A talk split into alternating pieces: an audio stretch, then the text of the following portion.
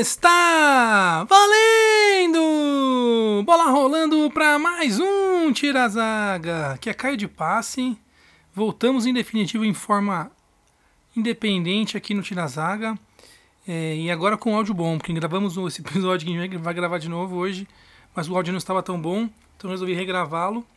E vamos falar sobre Abel Ferreira, no Palmeiras, treinador português que veio, chegou aqui no Brasil faz pouco tempo, em, em novembro do ano, do ano, passado, faz 4, 5 meses que ele está aqui. E ele já conquistou a América e o Brasil, né? E todos os corações palmeirenses. vamos lá. É, o Abel Ferreira chegou aqui em novembro, né? Um Palmeiras que vinha capengando com o Luxemburgo, a verdade é essa. Né? Um, um Palmeiras que, que tinha criava muito pouco, que era muito passivo em questão de ofensiva. Tinha uma defesa sólida, é verdade, mas era um, era um time que criava muito pouco, que encantava ninguém e que claramente você via que não ia render muito em termos de títulos para esse ano, né? E ele chegou aqui, mudou a essência do clube que a gente tem que falar também do Andrei Lopes, né, do Cebola, que fez um trabalho bom, preparou o terreno para ele chegar.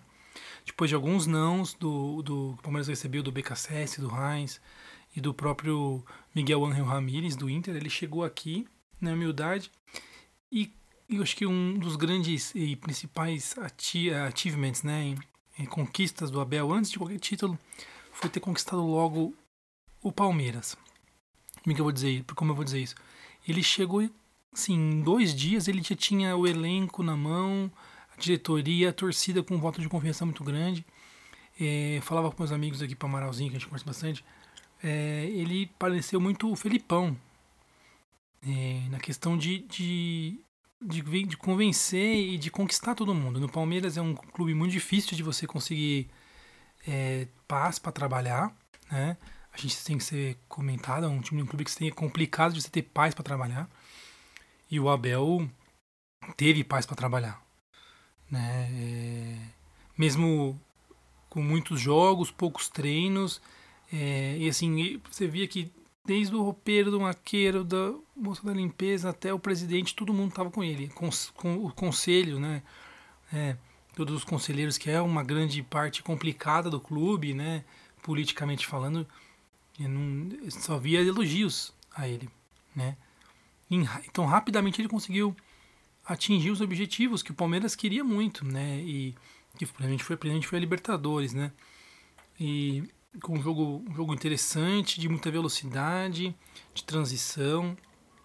E isso, isso e, indo, indo, se classificando, indo passando de fase, e considerando que ele teve um surto de Covid no, no, no clube. Mas chegou a jogar com time C, time D. Ele, com Patrick de Paulo de centroavante e tudo mais. Ele próprio pegou Covid, ficou fora do clube do time. E a gente tem que considerar que uma, um treinador fora do time não, não é um treinador que, se, que está suspenso para o jogo. Ele não pode entrar no clube. Ele não pode ver os jogadores. Então ele, é difícil de acompanhar. Então, assim, você vê que ele teve umas dificuldades complexas. Né? E conseguiu recuperar alguns jogadores. O Veiga, por exemplo, o principal deles. O Rony. O Rony já vinha elevando-se um pouco o nível já no final do Luxemburgo. Mas o, o com com o Abel e que foi, né, que ele virou rústico de vez, como diria até o José, né, Rony rústico. É, e aí as coisas foram caminhando, né? E assim, revendo as entrevistas deles, né, recentemente, é um cara diferente mesmo, né? Como pessoa, como, como treinador, como comandante de elenco e tudo mais. E ele soube muito bem lidar com o Palmeiras, conseguir dar uma, uma, uma consistência para o time. E aí muita gente pergunta quem é o Abel Ferreira, o que, que ele vai fazer com o Palmeiras, que treinador que ele é. Né? E ele nessa entrevista citou alguns treinadores como exemplo e citou muito o Mourinho como grande referência, até por ser português, por abrir espaço para outros, outros portugueses aparecerem. Lá em Portugal mesmo todo mundo respeita o Mourinho como um, como um classe A, mesmo os mais antigos, como Jesus, por exemplo, etc. Mas o Mourinho, sim, é o, grande, o grande expoente. O Mourinho, é, o que ele fala de qualidades do Mourinho, que a gente vai falar assim, ah, mas o Mourinho só retranca. Não. O Mourinho conseguiu vencer de maneiras diferentes. Isso é um ponto legal. Ele consegue se adaptar muito ao adversário, montar o jogo de acordo com o adversário. E eu acho que esse é o Abel Ferreira. Abel vai conseguir fazer com tendo mais trabalho, tempo para trabalhar, vai conseguir montar o Palmeiras de acordo com o adversário, como o Cuca fazia em 2016. Ah, vamos jogar assim contra o Corinthians, vamos jogar com o zagueiro só contra o Grêmio. E vamos, é, é um cara desse jogo, é um cara que tem essas análises, que gosta de analisar o jogo e ver ele e a equipe dele, né, que é muito competente, ele mesmo diz isso, consegue é, ver essa, essas, essas nuances do jogo onde pode ganhar as partidas, né. Acho que a Copa do Brasil demonstra muito o que foi é, o, o, trabalho do Abel. Por quê? Porque foram dois, foram dois jogos e quando o Palmeiras teve 11 contra 11, o Palmeiras não sofreu, sofreu muito pouco, foi dono da situação. Né? Abriu o placar lá no Sul, né? muito, muito bem, com gol, com gol de bola trabalhada, sabendo como o Grêmio marca, bola parada, no homem a homem, uma jogada ensaiada que deu realmente sucesso para a cabeçada do Gomes, para o gol. Então, incrível.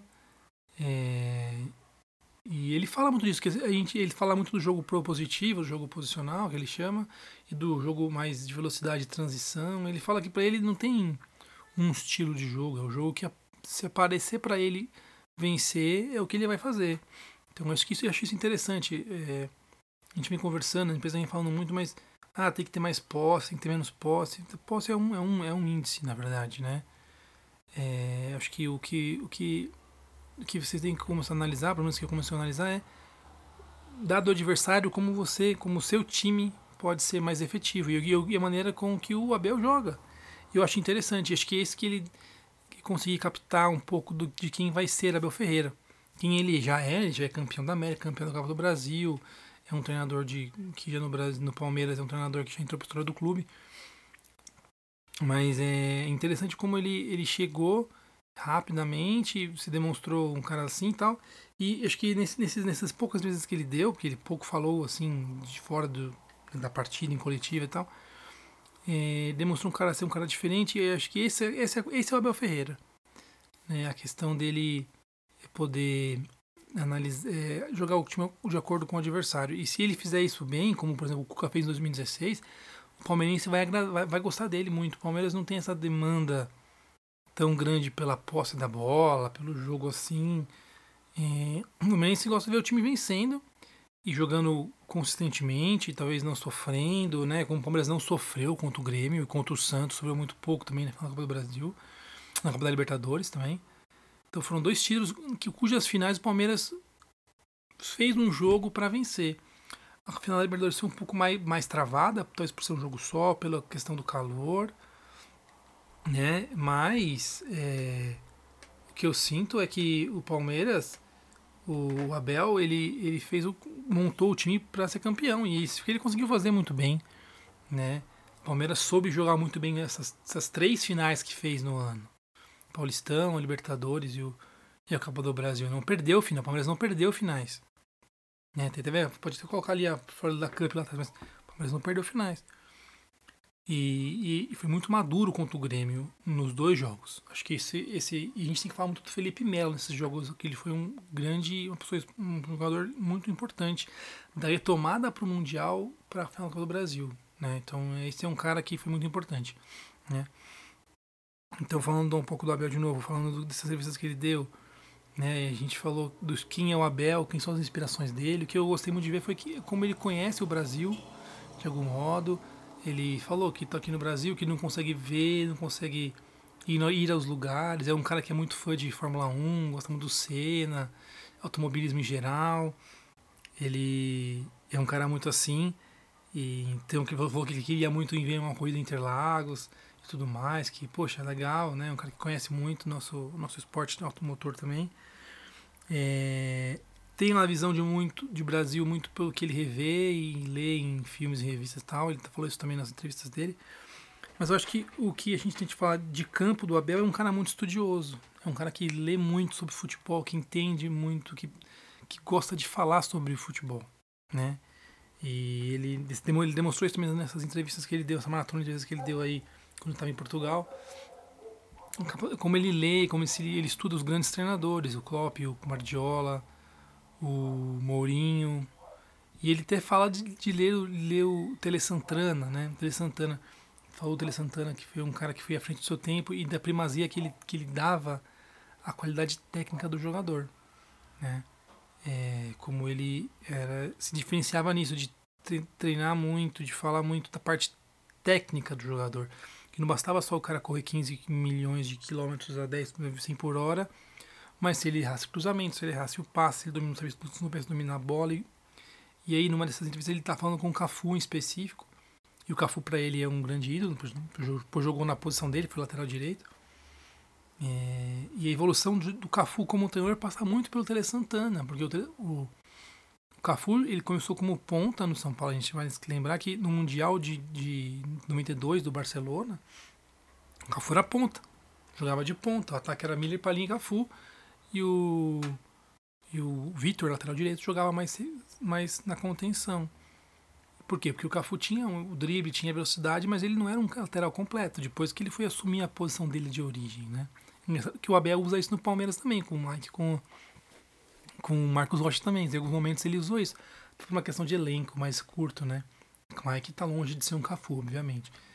Mas é engraçado. E ele, uma coisa que foi interessante dele falar dele ter lido o livro do Galhardo, de ter usado algo que ele aprendeu no livro contra o Corinthians, que foi uma coisa que ele usou, que ele viu o Galhardo usar contra nós no Allianz Parque, no, pelo River Plate.